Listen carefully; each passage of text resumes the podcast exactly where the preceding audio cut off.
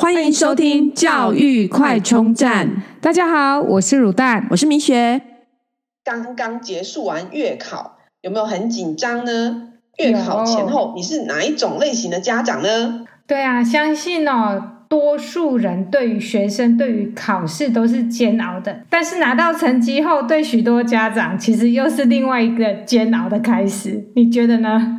对啊，就是。呃，我看那个家长的群组里面也一考完开始，大家就很紧张，有很多家长都在问说，这次考哪个题目怎么样，怎么样，怎么样，或者是说啊，这次分数考的怎么样，怎么样，怎么样？还有家长在抱怨说，我的小孩一直被同学问成绩，明明他考不好，同学又要一直问他怎样怎样怎样。哎，说实在的，考完试感觉好像又是另外一场考试的开始，哎，考验着大家在那个面对成绩的那个反应，哎。对啊，你是哪一种类型的家长呢？这个我们来有三种类型，其实就是大致分三种。当然，有的人可能就是混合型嘛。对，第一种就是紧迫盯人的家长。哦，说到这个紧迫盯人，我就要用一个名词来讲哦，叫做强力猛烈助攻型的紧张型家长哦。哎，其实这种这种助攻型的家长，通常哦，他有很多的情绪，所以我觉得他很难掩饰他内心的喜悦跟。怒气，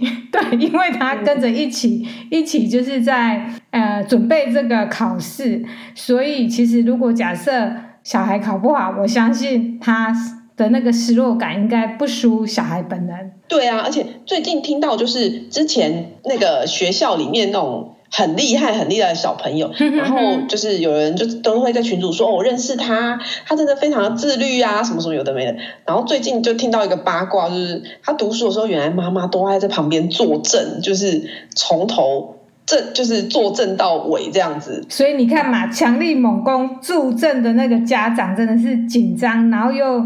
造成小朋友的紧张，也造成就是呃家长的紧张，哎，对啊，对，所以其实说真的，国中要真的自律到哪里，真的有点太难啦，还是要靠家长稍微的盯紧迫盯人一下，对不对？对对对，盯一下，盯一下，不要紧迫，就稍微盯一下。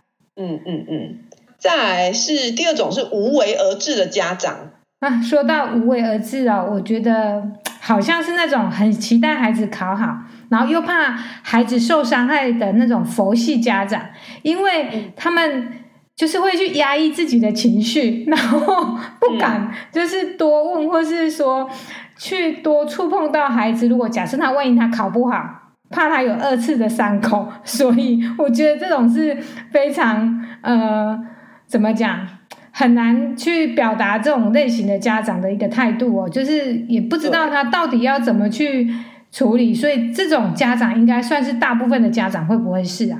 呃，还有一种是我才听到一个朋友讲哦，嗯，他说哦，他现在哦，就是反正呃小朋友就是已经就是呃。高一了嘛？那他他说他现在呢，基本上其实你到那个高中的年纪呀、啊，你也管不动了。你想叫他做什么也做不了了。是。他说他以前呢是很强烈要求的，但是呢，因为就是后来发现小孩长大真的没办法要求，所以干脆只能无为而治这样。哦，所以其实那个佛系都是就像我讲的，他是。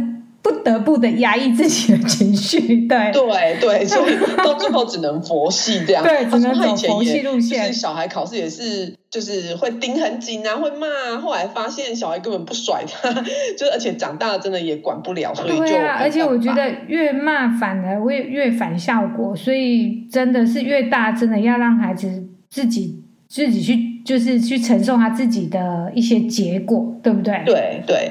那还有一种。第三种就是玩乐至上型的家长哦，说到这种玩乐至上，我就会把它解释为放生型的家长。对，对，而且我觉得就是放逐小孩。我不知道你有没有遇过像这样的家长哦？我们曾经有遇过有一个家长哦，他就是呃，其实都只在安排自己。出国玩的行程，就是我们小朋友那一次，那小朋友同学，那他就跟老师反映说呢，哦，他呃期末考前要出国玩，然后呃，因为那时候机票比较便宜，然后说可不可以呃怎么回来补考，或者是提前考这样。其实这样就我觉得有点夸张啊！你为了玩乐这件事情去挪动原本既定，而且其实学校本来就会把全整个学期的考试时间都会定出来，你并不是很临时的，又不是说因为生病确诊而不能考，那你是为了你的机票比较便宜而去做这样的事情，那其实本身这样家长不尊重考试的态度，那你要去要求小孩成绩，怎么可能呢？哎，我觉得这种家长，我坦白讲越来越多哎，因为呃，他有时候是提前，对不对？就是为了机票便宜，还有一些就是延后回来，然后他还要全校等他考完才能公布答案啊，公布成绩等等之类的。我觉得是好像不要说很多，就是都会发生。这种状况，对，啊、对，就是真的是玩乐至上，然后放生彼此的家长，放生孩子也放逐自己。哎，对，其实我以前呢，曾经小孩还没上国小的时候，我就被我一个学姐告诫过，因为我学姐说呢，她其实那我学姐她基本上就是呃学霸加高学历这样，所以呢，她以前都会觉得说啊国小没关系，所以她跟她老公呢，其实。都会选在学期中出国去玩，因为当然机票比较便宜嘛。是，然后所以就因此而帮小孩请假啊什么的。后来他发现上了国中，他发现这样不行，因为他发现你这样不尊重考试的制度跟时间，然后你在考试的时候你没有营造那种备战的气氛，导致小孩从小就不尊重考试这件事情，所以小孩成绩就不好。但他也骂不得，因为是自己造成的，就是国小的时候带他们这样学期。中就请假出去玩，然后跟他们讲没关系。结果长大你要要求态度跟成绩，就根本很难。哎、我觉得他真的讲得很好。为什么你知道吗？因为有很多老师对于家长这种行为，就会开始跟孩子灌输说，不是灌输，他就会开始跟孩子讲道理，讲到最后是孩子跟家长说：“妈妈，我不要去，你们去就好。”因为其实他有压力，因为老师会告诉他们说：“啊，你明明就像我们刚刚讲，你明明知道哪时候要期末考，那你们就是要避开。你们机票为什么就要那么提早那么一天？那明明就是为了省钱嘛。”老师其实都很清楚，所以这真的是会带坏孩子的榜样诶，就是你会这样子，会真的就是会让孩子会觉得啊，其实家长也有点点就是行不正的概念诶。嗯，对啊，因为老实说，我们幼稚园的时候蛮常做这件事情，在学期中，嗯、因为真的机票比较便宜。但是幼稚园讲真的也没有考试啊，也不会影响到别人。我觉得真，而且那时候孩子真的比较没有所谓的什么跟着平量的一个进度的问题呀、啊。对对，所以真的现在。回想起来，幼稚园那时候真好。对对，就是很幸福的时光。对，对，那各位，如果你的小孩还是幼稚园，千万要赶在幼稚园的时候赶快出去玩，不然的话，等到上国中啊。呃，不要说国中、国小，其实真的不建议你在学期中出去请假出去玩。嗯，没错，我也觉得还是要尊重一下团体，因为这毕竟就是团体的一个一个教育嘛，所以我们就是要尊重。嗯、对啊，对。那再来，十二星座的爸妈的教养风格，呃，可能是开放自由，可能是严格管控，随着不同星座，可能态度会不一样。哎，卤蛋，你是哪个星座的妈妈啊？哎，我就是那种龟毛星座的妈妈，处女座。对，好，我们来看一下，我会把链接哦贴给各位参考。对，呃，我来念一下，处女座的父母热爱制定规范与守则，设法保护并捍卫他们的子女。他们可能会替子女生活的每个面向建立结构，努力替孩子省下力气，保护他们不受伤害。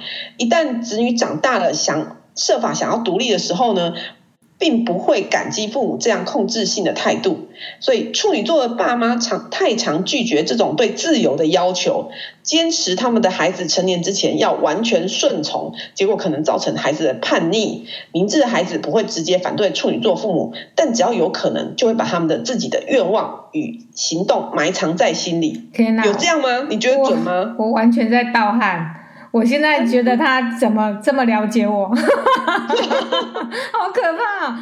会耶，我觉得惨了，他讲的太好了，怎么办？会耶，就是嗯，真的会制定很多规范，然后也会想要保护小孩。可能就是要稍微有时候要稍微节制，哈，节制一点，控制一下，哈。对对。啊，好，那你呢，米雪，你呢？我是天秤座的妈妈，呵呵，那我来念一下天秤座好不好？好，好紧张。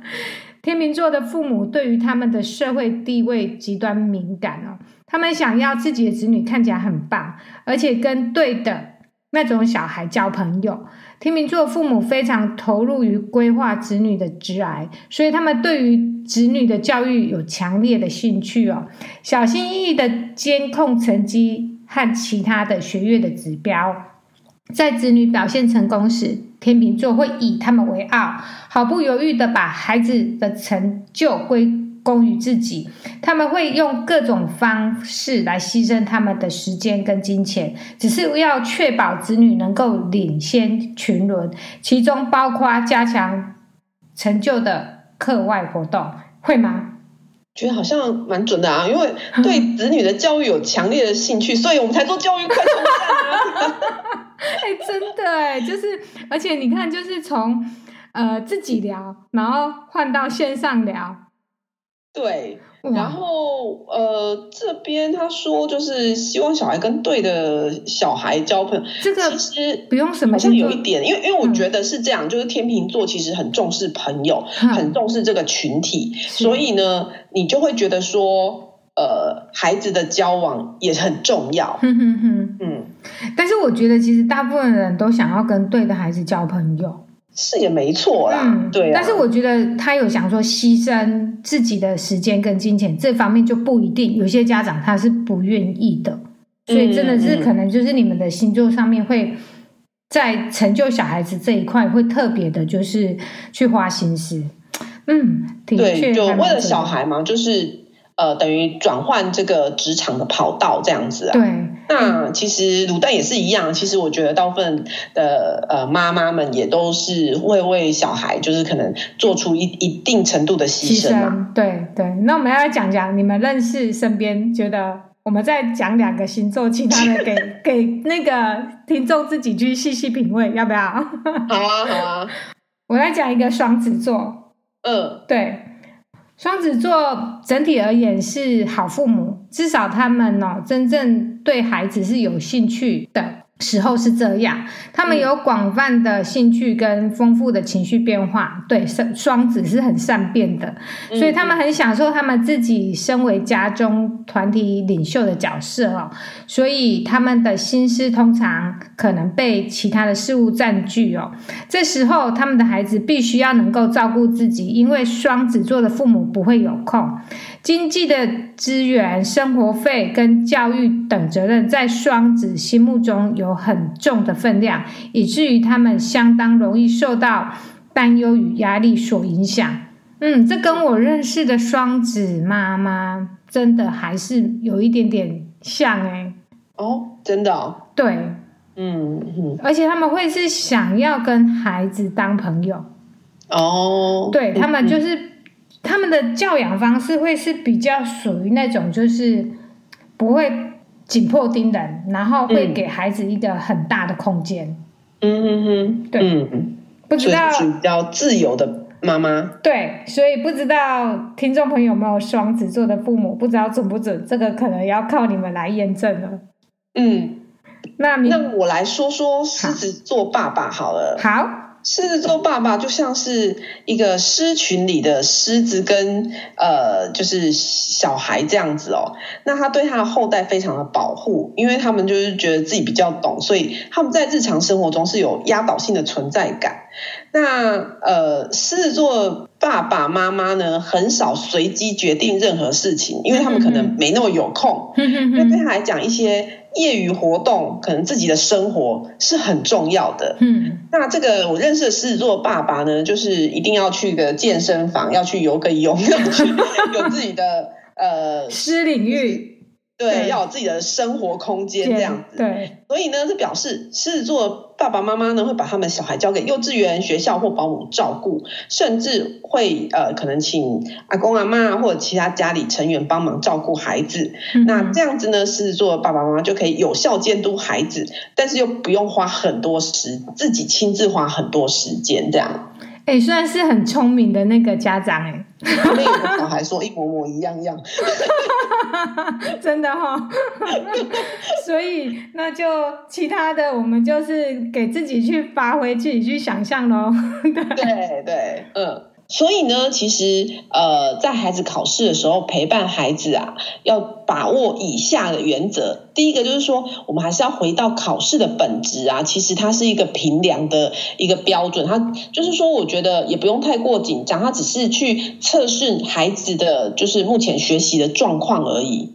对啊，其实。真的不要因为考试哦，让你们的亲子关系变成一个炸弹。因为其实家长平时要关心孩子的学习进度跟态度，才能知道哪时候要出手帮忙，而不是只是责备你怎么考这样，然后或是说、嗯、啊你你你这次怎么考这么差，就是而且而且是没有办法提供出一个建设性哦。所以我觉得应该是要了解他的状况，然后跟他一起去。去想办法，对对对，就是回到平凉的本质。刚刚你提到的，对啊，就像比方说，我们是不是都很不喜欢一种主管，就是你只会一直骂一直骂，对，但是又不告诉你方向。